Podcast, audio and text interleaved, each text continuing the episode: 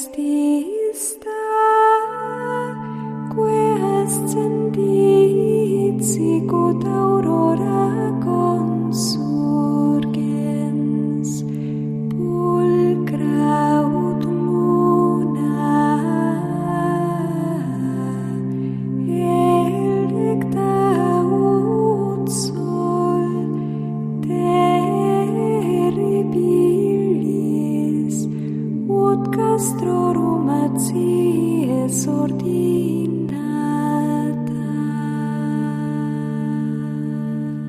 Comienza Sor Ángela María, Madre y Maestra, dirigido por el Padre Sebastián Moreno.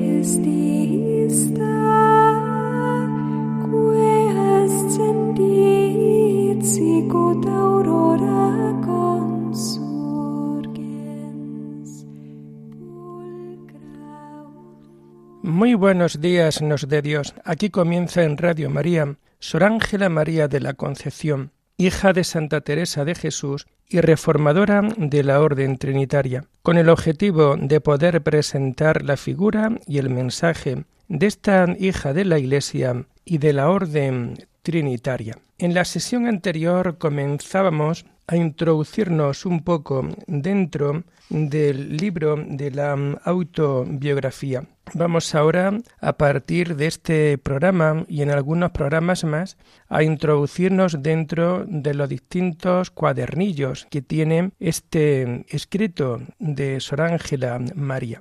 Así, el primer cuadernillo está compuesto por 46 folios, folios del 1 al 13 que están escritos en el año 1681, y a partir del folio 13 vuelto se reanuda el día de San Pedro de 1683. Ella fue dirigida espiritualmente por don Juan Marroquino, en un ambiente muy religioso marcado por la oración, con presagios e interpretaciones sobre su vocación. Se habla de sus estancias en Cantalapiedra y en Villoria, que es donde procede su familia materna. La muerte de su madre, su vocación y las dificultades que tuvo hasta la ida a las Carmelitas Descalza de Valladolid. La gran importancia del no quedarás aquí en la entrada de su noviciado y sus presagios para el futuro. Catorce años después recordará algunas experiencias habidas en la oración de este periodo. De la experiencia en el noviciado de las carmelitas le quedará el espíritu y cosas particulares para trasplantar a la nueva fundación. También nos cuenta su año de noviciado en la orden trinitaria. El segundo cuadernillo abarca 41 folios. Contiene la profesión y la permanencia en Medina del Campo, su toma de hábito en la octava de San Pedro, su profesión el día 21 de septiembre de 1681. Nos habla de la muerte de su padre y de cómo se le ocultó la comunidad, pero se entera por comunicación divina, porque estaba mala de las rodillas con fuertes dolores por tres meses. Ella solo pudo levantar los ojos al cielo y dar gracias al Padre del cielo. Su narración es muy curiosa. Durante el noviciado quiere esconder el achaque que le causaron en Valladolid. Se ve muy bien el ambiente de este convento no reformado,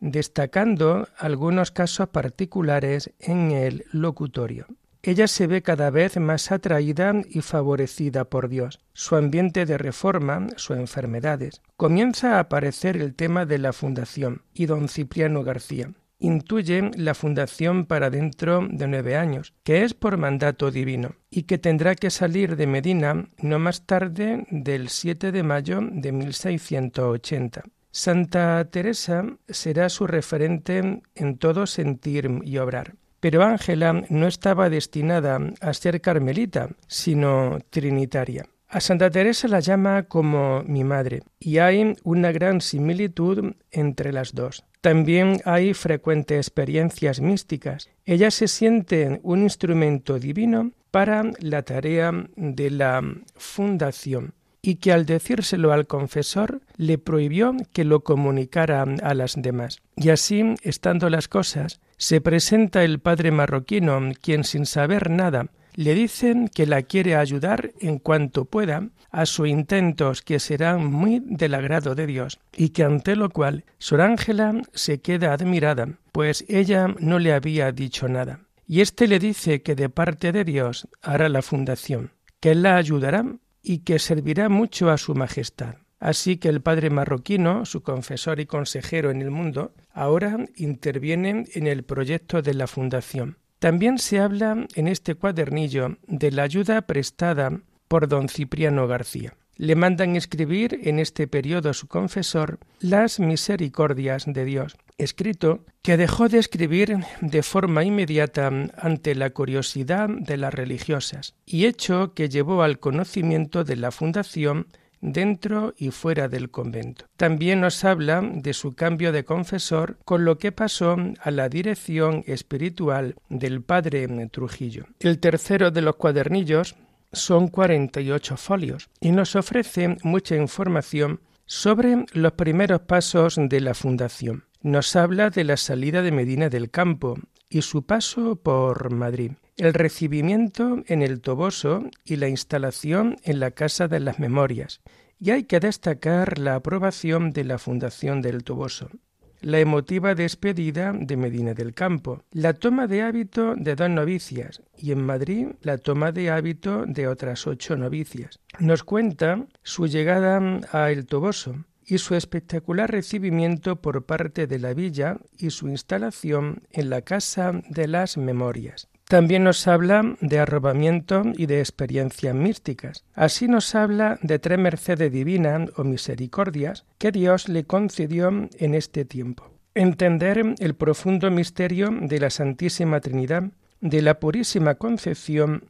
y de la Encarnación del Señor. También nos habla de una visión de la Virgen y cómo en el contexto de una comunión sienten como le dicen, Ángela sigue a Teresa se nos habla del paralelismo de su vida con el de Teresa, al tener que hacer frente a las experiencias fundacionales. Había muy buena opinión de ella.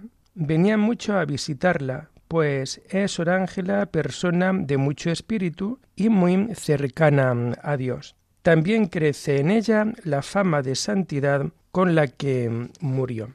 El cuarto de los cuadernillos son 26 folios y se cuenta lo sucedido en la Casa de las Memorias, al principio de la fundación por sus penalidades, por las malas condiciones de, habitabilidad y en donde estuvieron once meses, y el final del año 1680 y 1681. Lo bueno de esta mala situación fundacional es que esta casa proporcionó numerosas limosnas y andaban sobradas.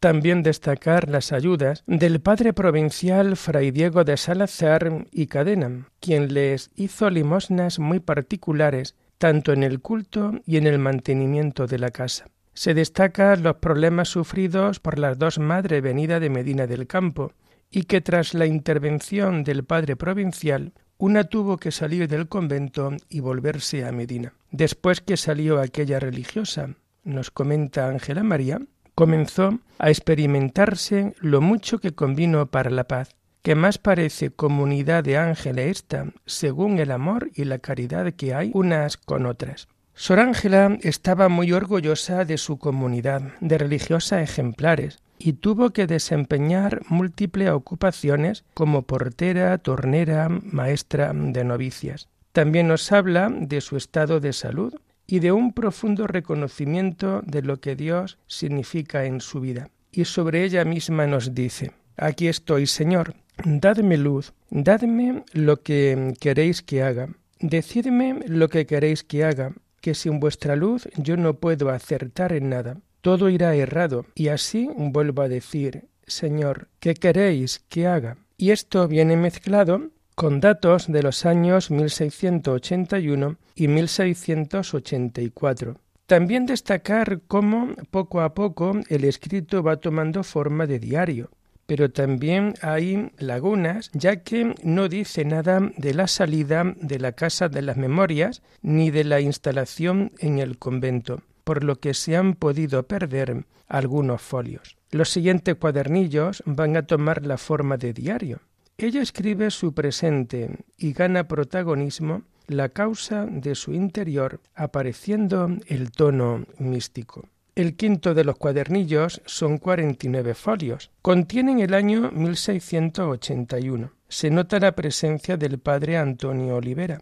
Este escrito se estructura en forma de carta. Se mencionan los fenómenos extraordinarios y sus efectos desde mediados de 1681 hasta el final del año. También se esbozan algunos principios de su espiritualidad. Y el sexto cuadernillo consta de 41 folios y alcanza desde principios de 1682 hasta el 13 de abril de este mismo año. Se ve incapaz de escribir lo que ella está viviendo. Ella recuerda que ya tiene 32 años, rememora lo que puede ser un desafío espiritual, alguna plática a mis hijas al empleo del ejercicio de las virtudes en esta cuaresma y también el día de San José, hace doce años que le dio deseo de esta santa recolección, cuando ella estaba en Medina del Campo.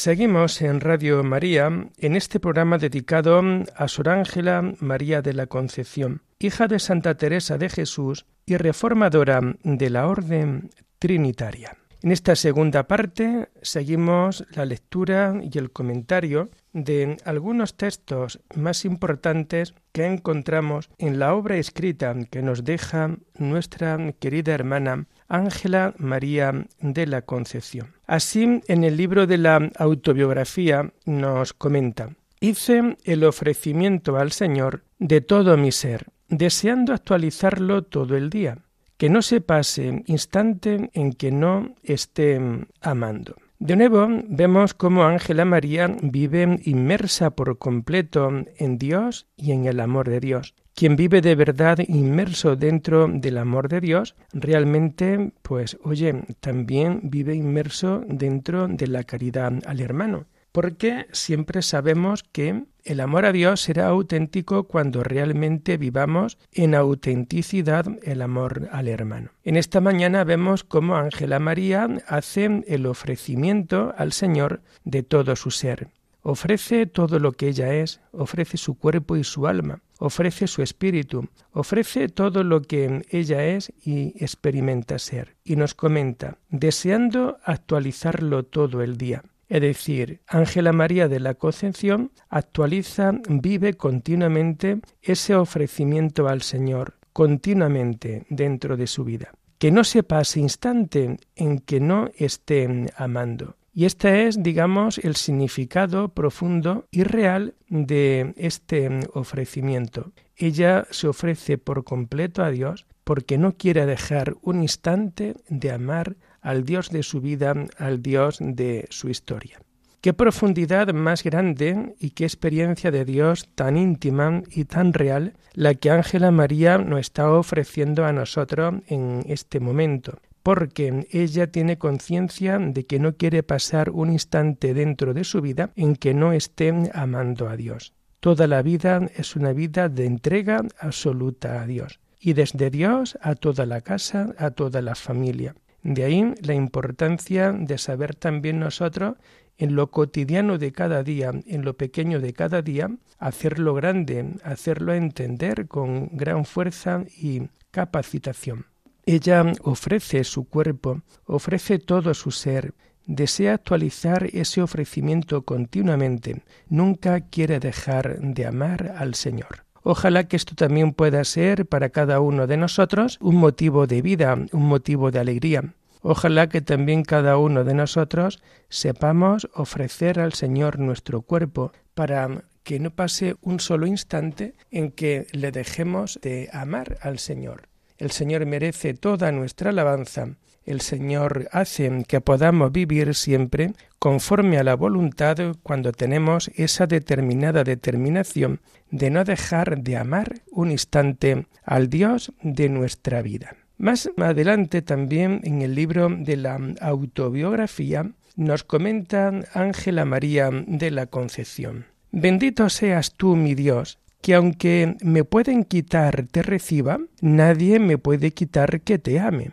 Ámete yo y viva en ti solo, mi amor, que no quiero otra cosa. De nuevo vemos la radicalidad y también vemos la profundidad de estas palabras que Ángela María nos está ofreciendo a cada uno de nosotros. Ángela María bendice por completo a su Dios. Y daros cuenta de este detalle, aunque me pueden quitar que te reciba, en aquella época también era muy frecuente, lo primero de todo, no tomar la comunión todos los días. Pero cuando el confesor o el sacerdote que oficiaba la misa veía conveniente no dar la comunión a una persona, esto estaba también muy metido dentro de la población y por estas cosas no había ningún tipo de escándalo, no había ningún tipo de realidad contraria. Hoy Ángela María nos recuerda, me pueden quitar que te reciba, me pueden quitar que te reciba, que no te tome en la comunión, pero nadie me puede quitar de que te ame.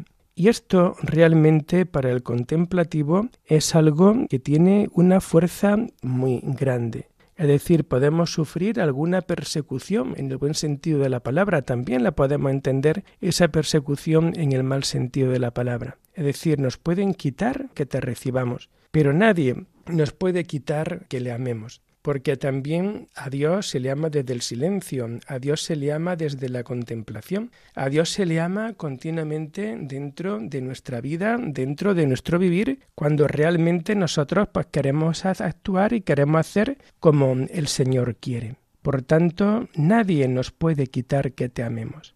Ámete yo y viva en ti solo.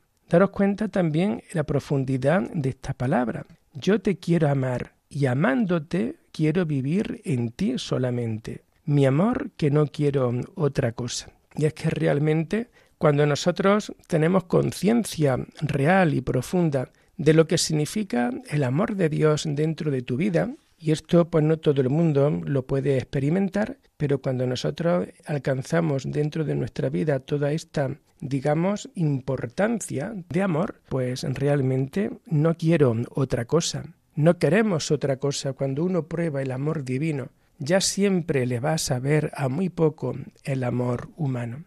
Por ello, y creo que es bueno que volvamos a reiterar el mensaje, la idea de Ángela María, me pueden quitar que te reciba, pero nadie me puede quitar que te ame. En momentos también de persecución religiosa, en momentos de dificultad, puede ocurrir lo mismo. Me pueden quitar que te reciba, me pueden quitar la comunión, pero lo que nadie me va a quitar es el amor a Dios, el amor continuo hacia la figura del Padre. No quiero otra cosa sino que vivir en ti solamente por amor. Y esto pues realmente ennoblece la figura de cualquier contemplativo y por tanto también ennoblece la figura de Ángela María de la Concepción. También en el libro de la mm, autobiografía nos comenta Ángela María lo siguiente. Oh amor inmenso de mi Dios, extiende tu mano a toda criatura para que te conozca y te ame. Y de nuevo, Ángela María nos sigue sorprendiendo dentro de nuestra propia vida. Oh amor inmenso de mi Dios, cómo exalta ella de manera real y de manera profunda el amor de Dios, que el amor de Dios es siempre un amor más auténtico que el amor humano. Dios sabe darnos a cada uno lo que necesitamos. Oh amor inmenso de Dios, extiende tu mano a toda criatura para que te conozcan y para que te amen. Es el gran deseo de esta contemplativa, el contemplativo no se quiere guardar para sí su experiencia última, su experiencia interior, todo lo contrario. El contemplativo lo que está pidiendo y lo que desea es que lo que él está viviendo en la oración, fruto de su entrega negada, eso lo pueda también experimentar cualquier otra persona. Y si es un contemplativo, un religioso, una religiosa, pues mucho mejor. Por ello, extiende tu mano a toda criatura para que te conozcan y para que te amen que toda criatura te conozca, que toda criatura te ame. Y esto realmente creo que a cada uno de nosotros pues nos puede realmente ennoblecer. Ella lo que está pidiendo continuamente es precisamente eso. Nadie puede amar lo que no conoce, y esto realmente es una gran dicha. Para amar a una persona primero tenemos que conocerla. Cuando conocemos a una persona estaremos luego en disposición de poder amarla. Esto es también lo que en esta mañana Ángela María nos está ofreciendo. Es decir, que extienda su mano al Señor a toda criatura, a toda persona viviente, para que todos te conozcan y todos así te puedan amar. También nos comenta Ángela María lo siguiente, dentro del libro de la autobiografía. Yo deseo que amando a Dios nos amemos todos en caridad. Y de nuevo, la profundidad de estos dichos que vamos sacando poco a poco del libro de la autobiografía. Y daros cuenta los nobles deseos de Sor Ángela María de la Concepción. ¿Qué es lo que ella desea? Que amando a Dios nos amemos todos en caridad. El amor de caridad es el amor más real y es el amor más auténtico que cada uno de nosotros tiene que saber sacar dentro de esta vida. Oye, pues fijaros, yo deseo que amando a Dios nos amemos todos en caridad. Quien de verdad ama a Dios realmente estará amando al amado. Quien de verdad ama a Dios sabe realmente dentro de sí que a través de la caridad puede también amar a tantas personas dentro de esta vida. Ojalá que realmente también cada uno de nosotros podamos, sepamos vivir con ese deseo de amor a Dios y de ese deseo a todos desde la caridad, porque todo aquello que nosotros hagamos por un hermano nuestro, al mismo Dios también se lo vamos a decir. Y la última cita que vamos nosotros a comentar en esta mañana también la vamos a tomar de la autobiografía. Repetía al Señor que si yo no le había de amar, que es el fin para el que me crió, me quitase la vida, que siento más que la muerte el no hacerlo. Y de nuevo vemos esta radicalidad de nuestra querida hermana Ángela María, radicalidad dentro de su vida. ¿Qué es lo que ella va a repetir continuamente? Lo que ella repite es lo siguiente, que si yo no le había de amar, sabemos que Dios nos ha hecho a todos y nos ha criado para amar, para comunicarnos su amor y para que también nosotros podamos volver a Dios, que si no le había de amar, que es el fin para el cual he sido criado, nunca debes olvidar que el fin del hombre, la alegría del hombre, es la alabanza divina a Dios. La alabanza continua, el tener a Dios siempre contento con nuestras vidas, con nuestras almas. El fin por el que hemos sido creados es el amor. Y si no puedo amar a Dios, que me quite la vida. Daros cuenta, prefiere morir porque ella siente más que la muerte el no poder amar. Cuando una persona de verdad ama completamente, es entonces cuando a la muerte no se le tiene ningún tipo de miedo. Cuando nosotros dejamos de amar, entonces la muerte se presenta ante nosotros con cierta furia, con cierta fuerza, que la muerte el no hacerlo. Ella le duele más no amar a Dios que incluso la muerte. La muerte para un creyente no supone nada, porque sabe que tras la muerte viene ese encuentro último con el Dios amor, con el Dios ternura, con el Dios misericordia, ese encuentro para empezar a vivir en ese mundo en donde no habrá ni llanto, ni luto, ni dolor, donde siempre todo será paz y alegría. Y lo dejamos aquí por hoy invitándoles a seguir este programa el lunes de la semana que viene, si Dios lo quiere. Alabada sea la Santísima Trinidad, sea por siempre bendita y alabada.